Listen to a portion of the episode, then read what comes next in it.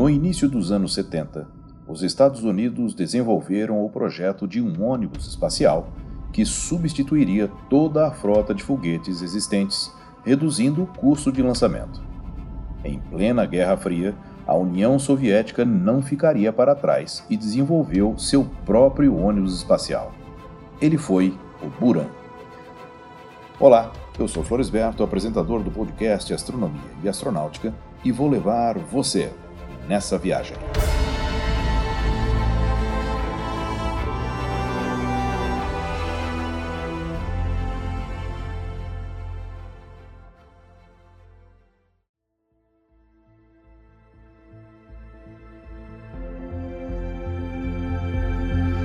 Quando os Estados Unidos começaram a desenvolver o seu ônibus espacial, a União Soviética viu nele uma ameaça. O Kremlin acreditava que o projeto americano tinha a finalidade de portar armas nucleares e contava com a capacidade única de poder fazer manobras no espaço, mudando de rumo e permitindo ataques imprevisíveis, e essa capacidade precisava ser igualada pela União Soviética. Em 1976, apesar do ceticismo em relação à concepção do veículo reutilizável pela indústria aeroespacial, o governo soviético decidiu responder à ameaça do transporte norte-americano com uma espaçonave semelhante. O decreto, assinado em 17 de fevereiro daquele ano, determinou o desenvolvimento do Sistema Espacial Reutilizável ou MKS, na sigla em russo, e que deveria incluir um propulsor, um avião espacial, um rebocador espacial, controle de solo e infraestrutura de manutenção. O documento exigia que o avião espacial fosse capaz de entregar 30 toneladas e retornar com até 20 toneladas, atingindo órbitas de alta inclinação de até 200 quilômetros. Os soviéticos enxergavam nele um grande transportador de armas nucleares. A ideia era a de que ele fosse capaz de entregar ogivas nucleares em qualquer ponto do planeta e voltar para sua base. A NPO Energia em Kaliningrado, nas proximidades de Moscou, subordinada ao Ministério do Edifício Geral de Máquinas, assumiu a responsabilidade global pelo desenvolvimento do sistema denominado Energia Buran. Buran, do russo, significa tempestade de neve.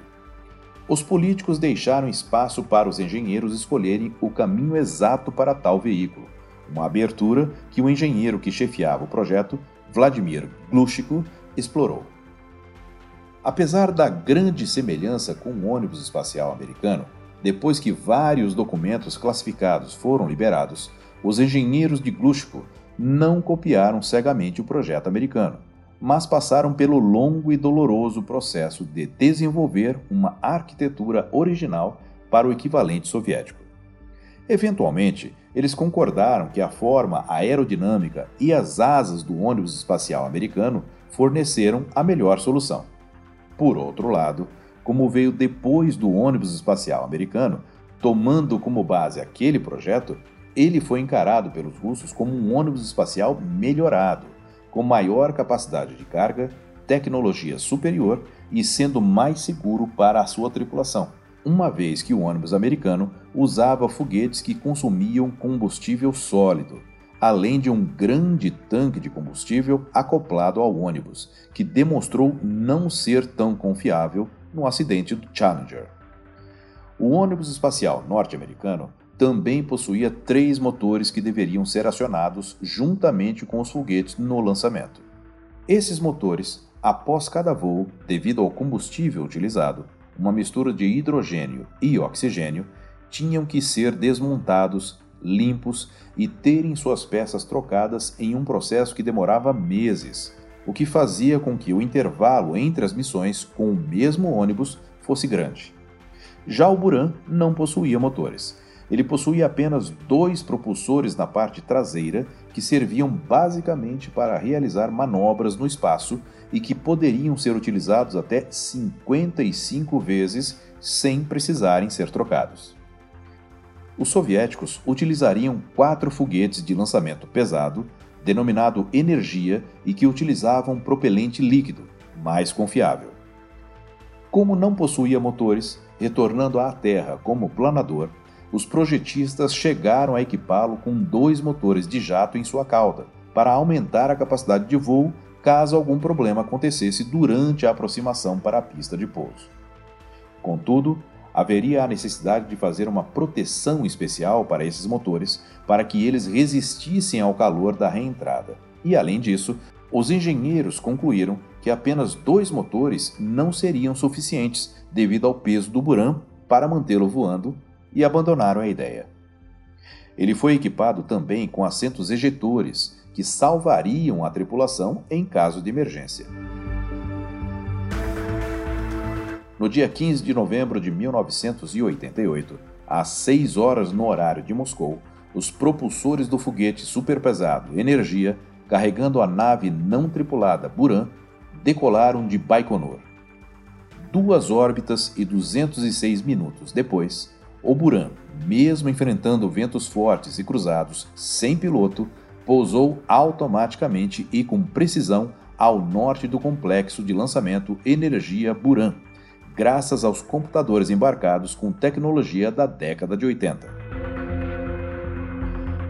Com o sucesso do lançamento, projetos para lançamentos tripulados foram imediatamente aprovados e planejados já para o ano seguinte. Porém, o ano de 1989 não foi fácil para a União Soviética. A queda do Muro de Berlim, tensões internas que culminaram com o colapso da União Soviética e a crise econômica na Rússia em 1991 fizeram com que os custos de desenvolvimento do projeto Buran Energia ficassem proibitivos e ele foi oficialmente cancelado em 1995. Os custos do Buran em 1992 já somavam 17 bilhões de dólares. Dois outros veículos estavam em construção.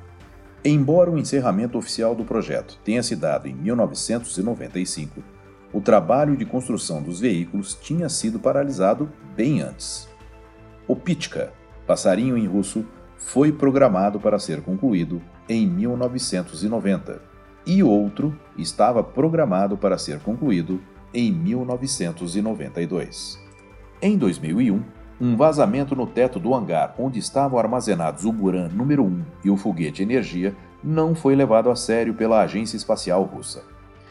Na manhã do dia 12 de maio de 2002, técnicos foram chamados para realizar a manutenção do teto do hangar, mas às 9 horas da manhã ele não resistiu e desabou, matando oito trabalhadores e destruindo o foguete Energia e o Buran.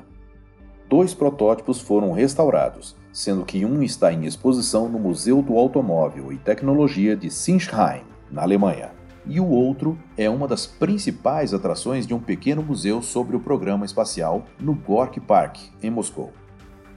Alguns especialistas dizem que se o Buran tivesse resistido às tempestades econômicas dos anos 90, a Rússia e a comunidade mundial teriam agora um avançado e poderoso ônibus espacial.